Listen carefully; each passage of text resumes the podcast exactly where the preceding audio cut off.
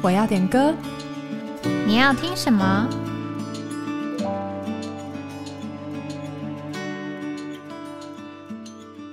？Hello，欢迎大家来到这周的哎、我要点歌，我是雨珍。我是玉涵，今天是二月五号，快要过年了，耶！这礼拜上三天班就可以放假了。对，先预祝大家新年快乐。哎，我其实本来想说结束的时候再讲，没关系，结结束换你讲，我们可以一直说新年快乐，太开心了，终于真的。但是其实我们这个礼拜的周末还有一个非常非常重要的活动，嗯，没对错，就是我们的华语特会。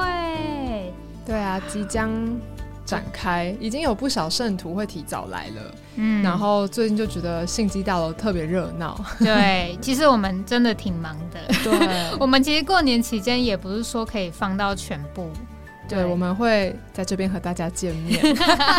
如果大家要来的话，对，可以小小宣传一下，就是在四楼的主恢复展览馆，嗯，然后跟九楼的水深之处，在过年期间都会开放，让大家来参观，或者是买一些新年礼物。嗯，嗯，书房也会开放，对一楼。对，好的，那我们就来点播我们的诗歌了。好，第一首诗歌是由燕燕子的燕。点的，嗯 这位圣徒点的，他点了一首《奇异恩典》，想要说，想要送给我女儿，愿神赐他平安喜乐。那这首《奇异恩典》呢，其实就是诗歌两百四十七首惊人恩典。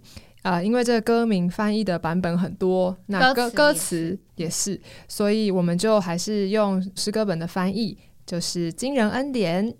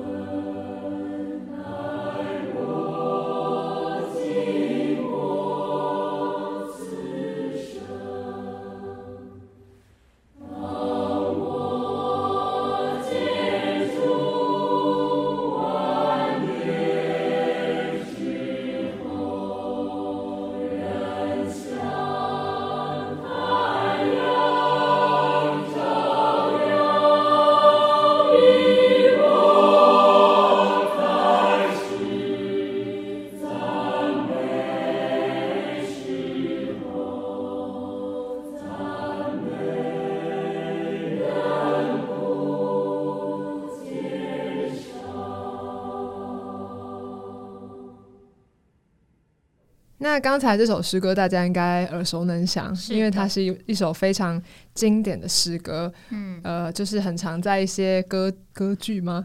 基督徒性质的就是其实会还蛮长。可能听到这首诗歌就知道，哦，这是一首诗歌。嗯，就是无论是电视剧啊，或者是影视内容啊，或者是真的那种在演艺厅展演的合唱团，都还蛮容易唱到这首惊人恩典的经典诗歌。嗯，那这首诗歌呢，它的作者是牛顿·约翰，就是 John Newton，他是历经了人世间沧桑的。一些过程，然后所写出来一首诗歌。那我简单的分享一下他的背景好了。他是一七二五年出生在英国伦敦，他的父亲是西班牙人，从事这个航海事业；母亲是英国人，是一位非常虔诚的基督徒，然后也渴望儿子能够受良好的教育，盼望他长大之后成为牧师。所以这位母亲呢，就很常向神祈求，然后从小就会教他读经。唱诗歌。那在他七岁的时候，John Newton 的母亲就不幸离世了，病逝。从此，他的人生就波澜起伏不停。那他十一岁就跟父亲上了船，开始了他的航海生活。不久后，便染上了可能那个时代水手放荡的生活习惯，吃喝嫖赌无所不为。那在十九岁那一年，约翰在路上被海军拦截，强行要他接受海军训练。那他却后来忍受不了海军严苛又艰苦的训练，就跳船逃逸，却又被抓回来。那不服从军令，然后被关。那当他在海军几乎被囚禁了六个月后，那时候船长又因病去世。他以为从此就有自由了，谁知道他后来又在海上遇见另一艘船的黑人船主，他就诬告约翰趁黑夜偷船上的货物，所以。每当上岸的时候，就会用锁链把约翰锁在甲板上，整天忍受日晒雨淋，挨饿，直至船主从岸上回来。那两个月后，约翰返回非洲的小岛，众人都觉得怎么这么稀奇，这个白人竟然做了黑人的奴隶。嗯，所以在这样的环境里，他就想起他从小母亲教导他的这位神，开始向他祷告，就说：“主啊，我现在一无所有，求你施恩给我，救我脱离这种黑暗的日子。”那一七四七年，他终于巧遇父亲派来营救他的船，巧遇，感觉原本没有来救他，不知道为什么。对，所以他就觉得神可能听他的祷告了。就在那一次，他借着被拯救，然后就将自己奉献给主，永远做主的奴仆。那在一七六四年，他就被案例成为牧师。母亲盼望他服侍主的祷告，在三十年后才得答应。那约翰呢，也在他余生中尽力劝告人废除那可诅咒的贩奴制。他所写的书不但使当时一些贩卖奴隶的基督徒这个商人改行，贩奴活动也因着他的见证被取缔。他为神工作八十二岁才退休，虽然他的记忆力逐渐衰退，却记得两件事。他是个大罪人，以及基督是他伟大的救主，所以在歌词里他才写前曾失落，今被寻见。但不是要说他过得多辛苦，而是后面这个他成为主的仆人，并且终身侍奉主这个的奉献，然后成就了这首诗歌。那我们有了这样的背景，再来听这首诗歌，就会觉得啊，其实我们也是罪人蒙主恩。嗯，阿门。好，那我们来点播第二首。诗歌是由董明忠弟兄点播的诗歌两百四十一首，自基督来住在我心。那他说，还好有收听第十九集的节目到最后。就是我本人收到你们精心准备的小礼物，还能在节目中被提点，简直喜上加喜。想要点播这一首诗歌，两百四十一首，自基督来住在我心。歌词描述得救后生命奇妙的改变，唱出了我得救后的心境。自包罗万有的基督在我们里面，满了盼望与祝福。新的一年，愿神的祝福满满。要在灵里喜乐，与生命里长大，以致成熟。阿门，阿门。我生命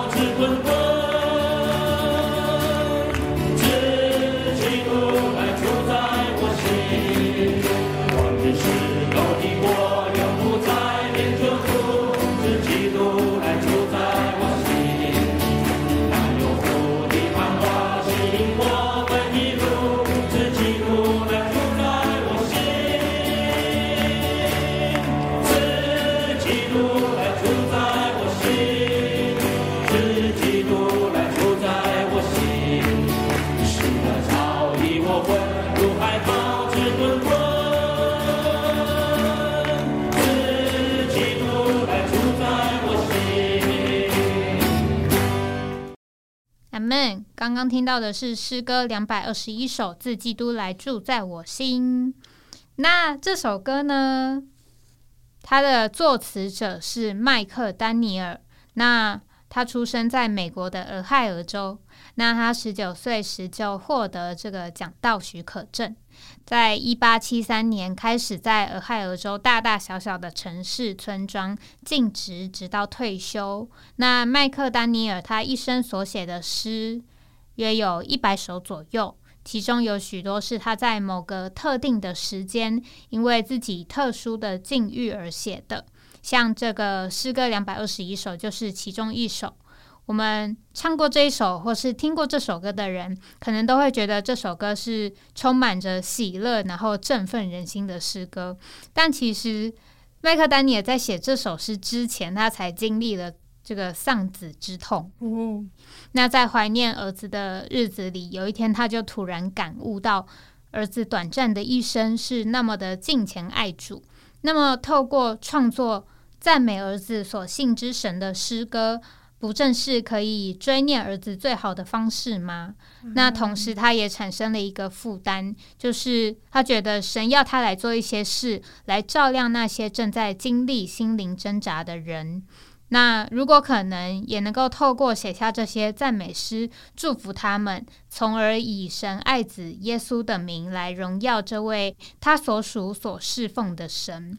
所以隔年，他就从呃以往自己写下的诗歌中挑了六首，寄给一家福音诗歌出版社。那其中就包括这首《自基督来住在我心》。那后来那一家出版社的一位就是音乐编辑叫查理盖博尔，为这首歌谱了曲。那诗歌出版后不久就被当时的一位有名的布道家看中并大力推广，所以很快就传播到各地，成为一首影响了众多人生命翻转的著名诗歌。阿门。我觉得这首歌真的就是影响深远，不只是在当时，在我们现今。的时代也是这样，嗯，因为我自己也是最近被很多的事情烦扰吧，就不论是工作上啊，是呃，可能家里的一些问题啊，或是可能教会生活，对我觉得各面都有大大小小的烦恼。那其实我自己在跟主交通的时候，里面就有一个，还是那一句话很深的感觉，就是。要转眼观看耶稣，对，但是有时候你在祷告中不一定那么容易呀。对，那我觉得感谢主，就是我在唱到这首诗歌，我真的觉得就是经历了基督做我魂的牧人呢。他在这首歌里面其实很多次的讲到魂，嗯，他就说到神荣耀的光辉照耀在我魂间。自基督来住在我心，那他在三节就说：“我今生的忧虑也不能再缠累，自基督来住在我心。”阿门。然后在副歌的地方又说到：“这个喜乐潮溢我魂，如海涛之滚滚，自基督来住在我心。”阿门。我就觉得。哎，主真的是不只是在我们的灵里，他也是顾到我们魂的需要的一位牧人。对，就是在那里唱这首歌的时候，不知不觉就接受主的牧羊，他的照料，然后就觉得主啊，真的是我们需要看见这位基督，他从我们得救的时候。就已经住在我们的心里了。我们需要让他不断的安家，不断的在每一次的环境中，就像这位诗人一样。虽然他经历了丧子之痛，但是在这个祷告中，他就转向了主，然后写出了这一首诗歌，能够安慰所有与他呃同样经历这个挣扎的人。阿门。愿基督都安家在每一位心里。那我们休息一下，待会回来。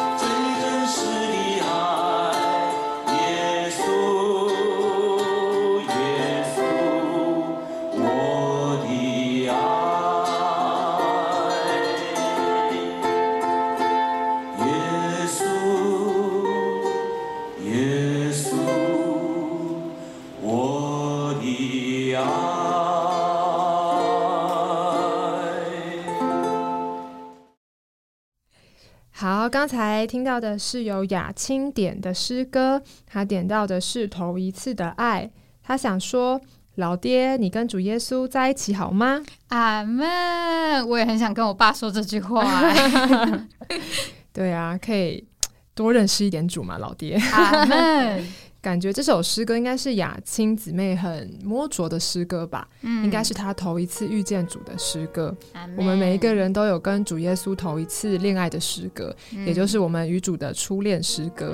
我觉得这首诗歌就很像初恋歌，跟主耶稣第一次主观的认识这位主，呃，享受到这位主的爱的一首诗歌。嗯那这首诗歌呢，曲调是来自日本当地的民谣，其后由彭田诚纪弟兄作词，而后再由台湾的弟兄们翻译成中文，编写为台湾福音书房出版之补充本诗歌三百一十八首，头一次的爱。阿门。那彭田弟兄年轻是一位乐团的指挥，他曾经获得三个博士的学位，他通晓日、中、英等三种语言。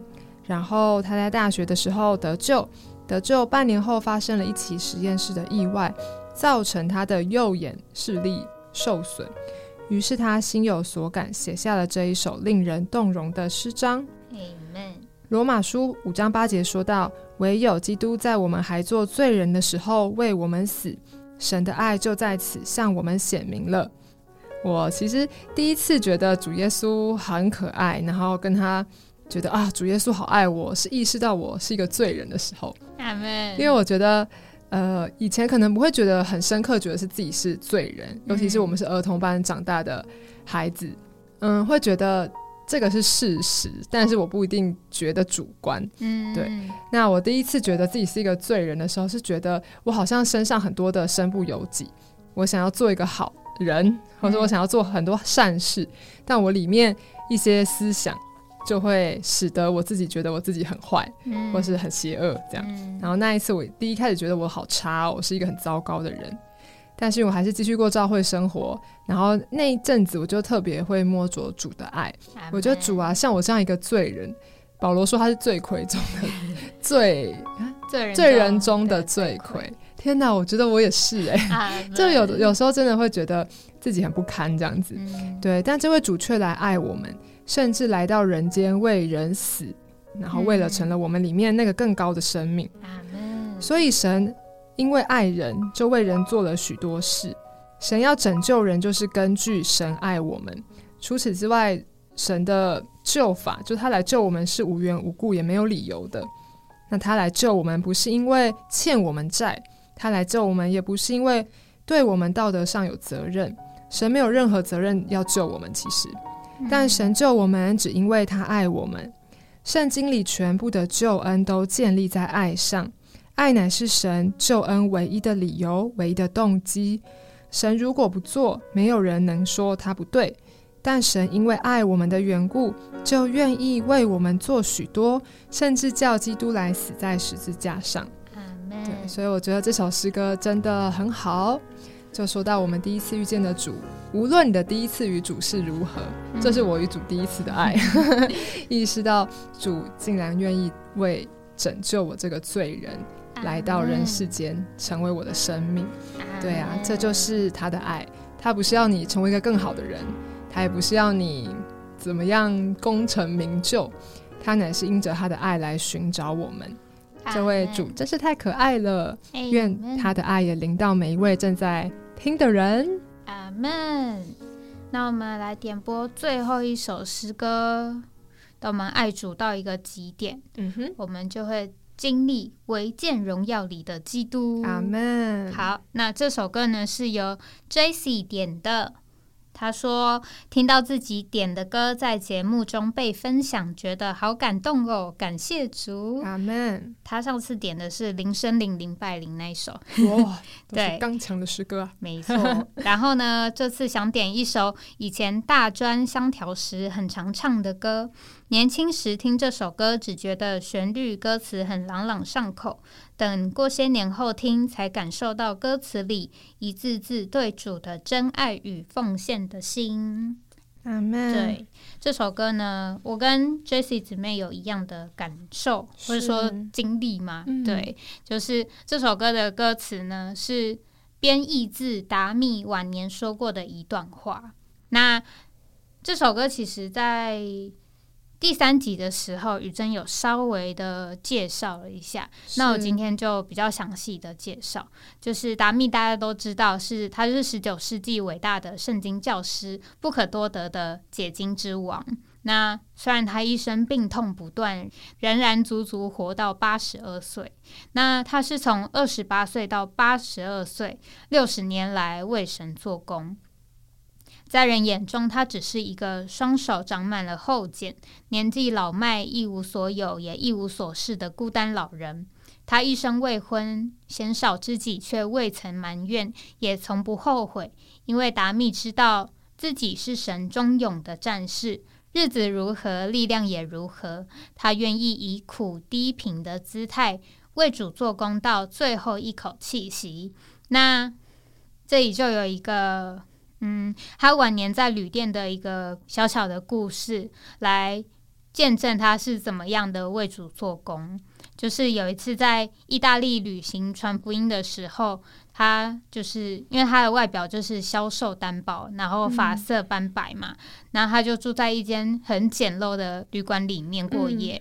那在夜里的时候，就突然有一股阴沉的疲倦感就涌上来。他饿了一天的肚子，那这时候他手中又只有一位圣徒，就是送给他的水煮蛋跟白水，就白开水。那在熄灯前，达密就将头埋藏在双手内，用微弱的音调哼起赖特的名诗，就是我们的诗歌本三百四十八首。我今撇下一切事物，背起十架跟耶稣，甘受藐视、厌弃、贫苦，一心跟主走窄路。阿门。然后呢，他最后就轻声的祷告：主耶稣，我仍然爱你，我真爱你。阿门。李弟兄他当时就被达米的这段经历深深感动。那我觉得其实我自己在读的时候也蛮感动的，嗯，对啊，达密的身体或许像这个西沉的夕阳，但他的奉献却未曾衰老，和他第一天起来跟随主时一样的新鲜。阿门。这段话其实就让我想到尼弟兄的见证，嗯，他在下监二十年以后，最后留给我们的一句话是：“我仍然维持我的喜乐。”阿门，对他也是向着主是从来没有改变的。阿门，那就让我想到这个哥林多后书六章十节，就是无论是达密弟兄或是你弟兄，他们都是似乎一无所有却拥有万有的人。真的，这句话就是他们人生的写照，对对啊。但是其实有时候看看我们，嗯。